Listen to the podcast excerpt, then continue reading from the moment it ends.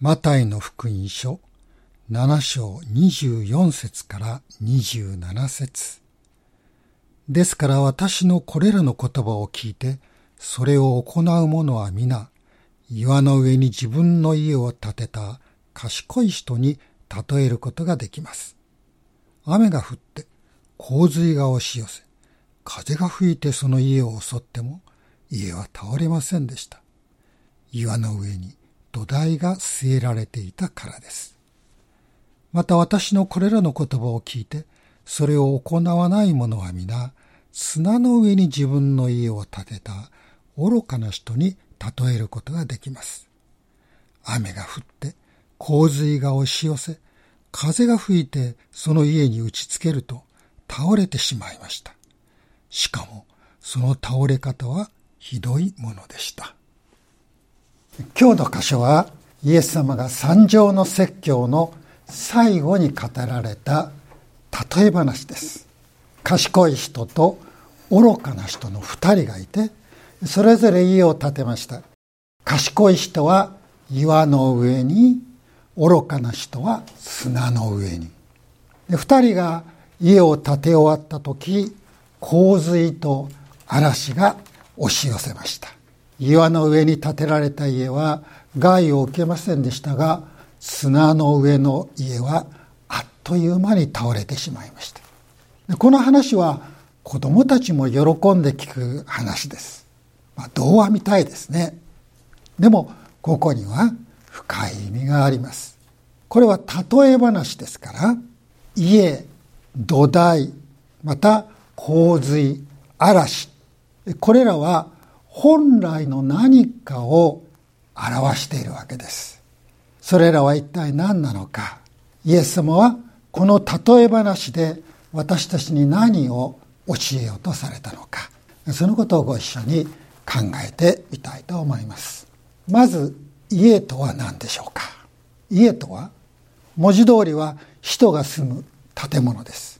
事務所にも工場にも人がいます。大きなショッピングモールには大勢の人が集まるでしょう。学校にも学生たちがいます。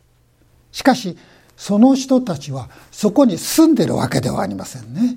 一日の何時間かをそこで過ごすだけです。まあ、最も入院患者は病院で何日か寝起きをするわけですけれども、でもそれでもそこに住んでいるわけではありません。そこは生活の場ではないからです。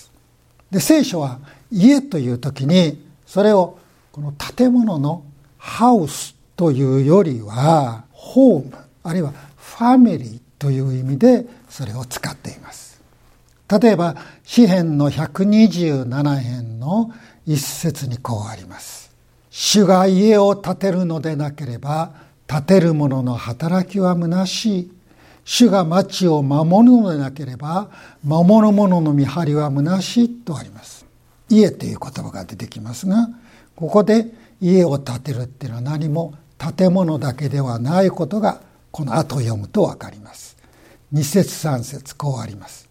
あなたが早く起き遅く休みロークの糧を食べたとしてもそれは虚しい。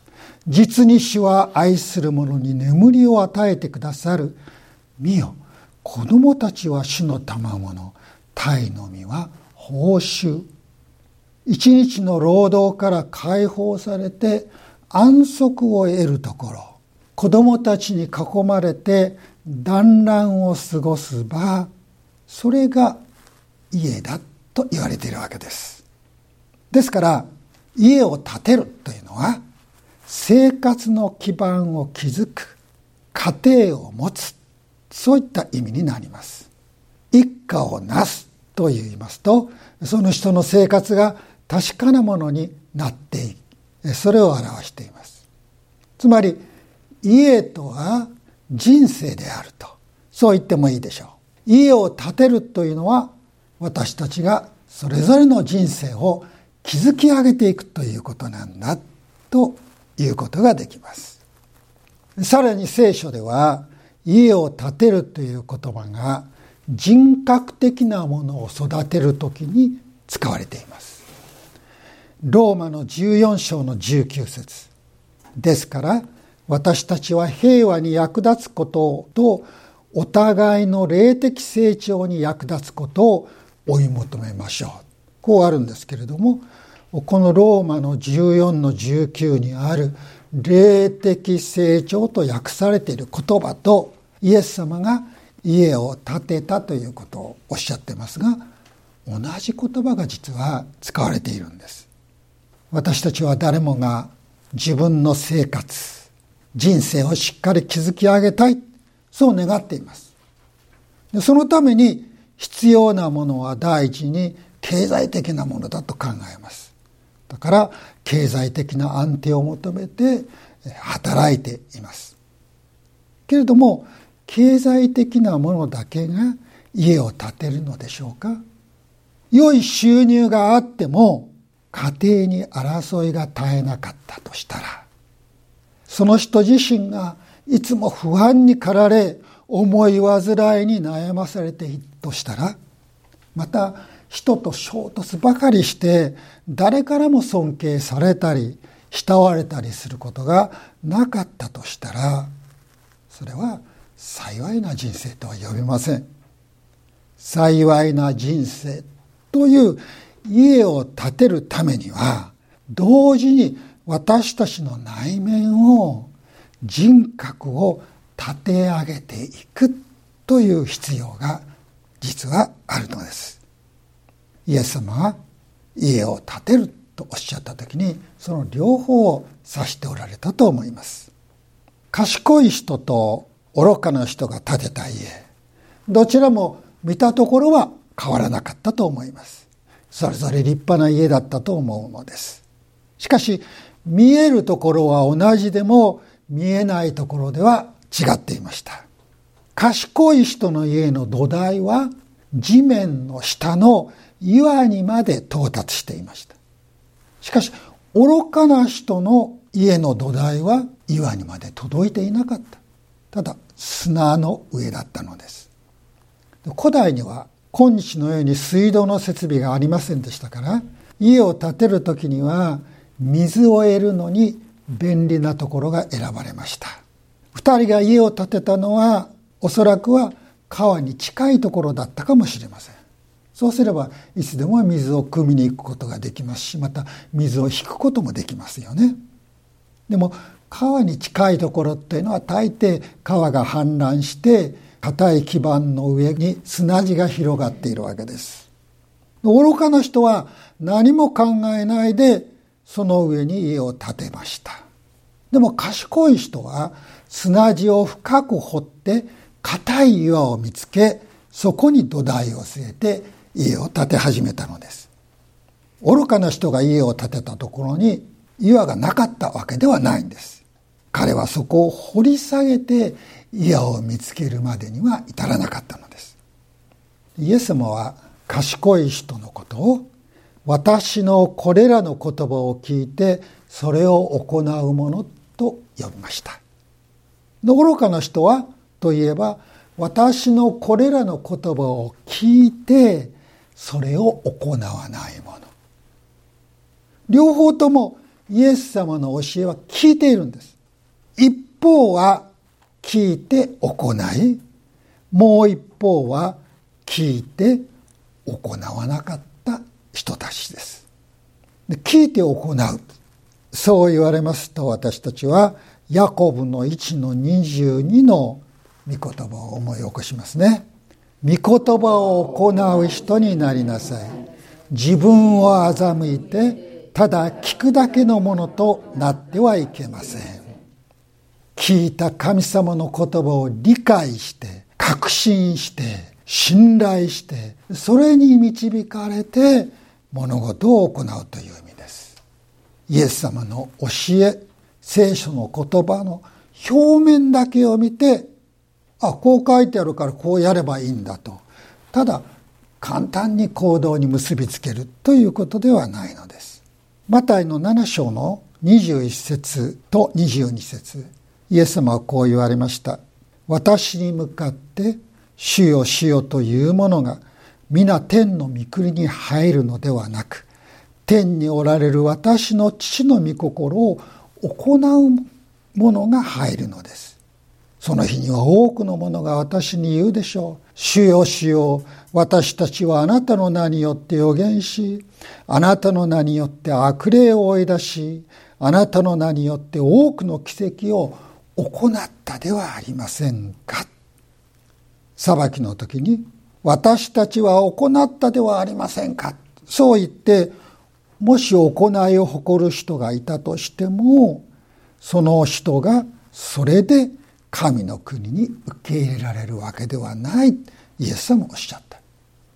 何かをしたただ行った実行したということではなくて天の父の御心に沿ってそれを実行したかどうかということです。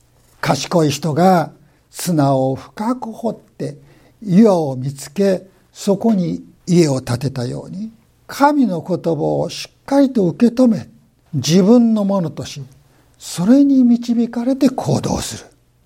それが私の言葉を聞いてそれを行うと言われていることなんです。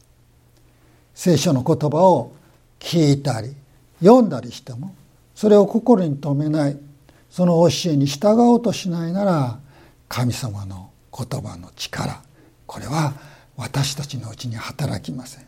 御言葉は人格を立て上げるためにもまた私たちの人生を築き上げるためにもその人には役に立たないものとなってしまうのです。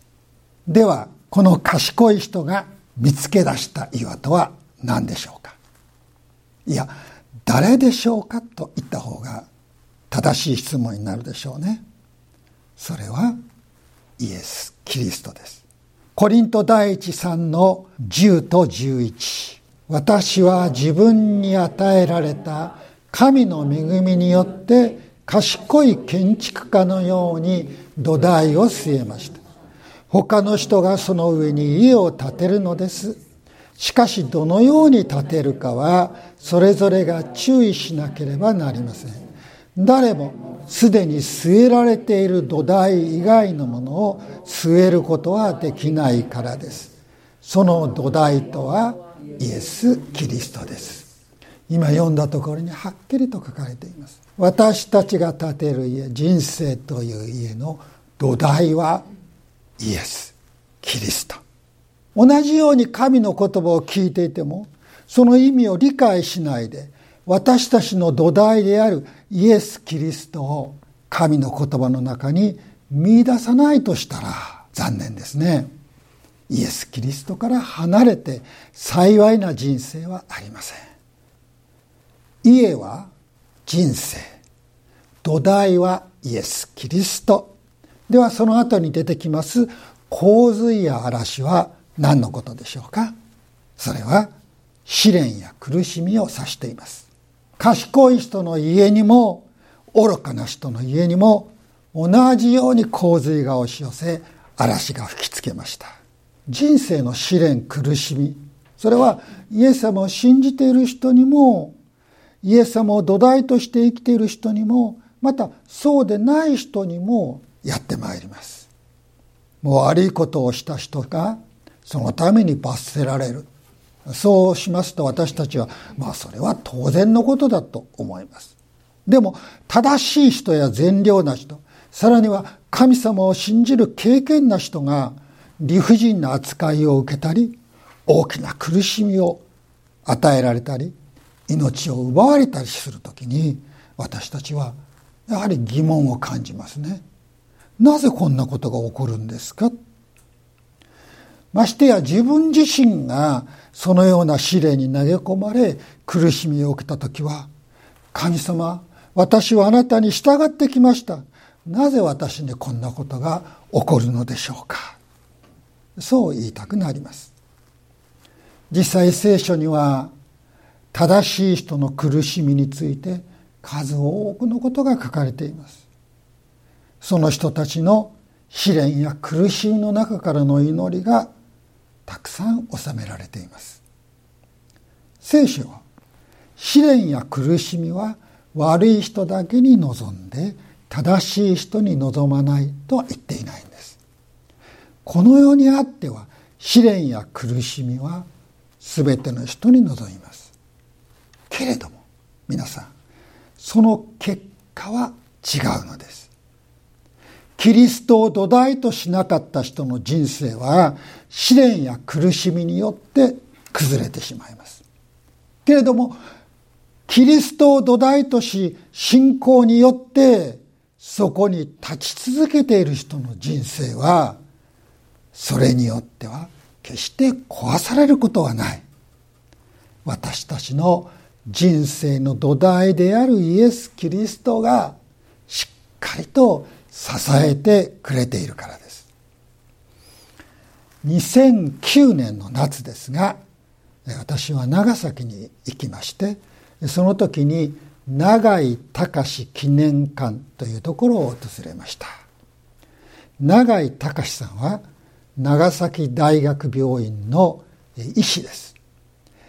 原爆によってご婦人を亡くし自らも被爆しました。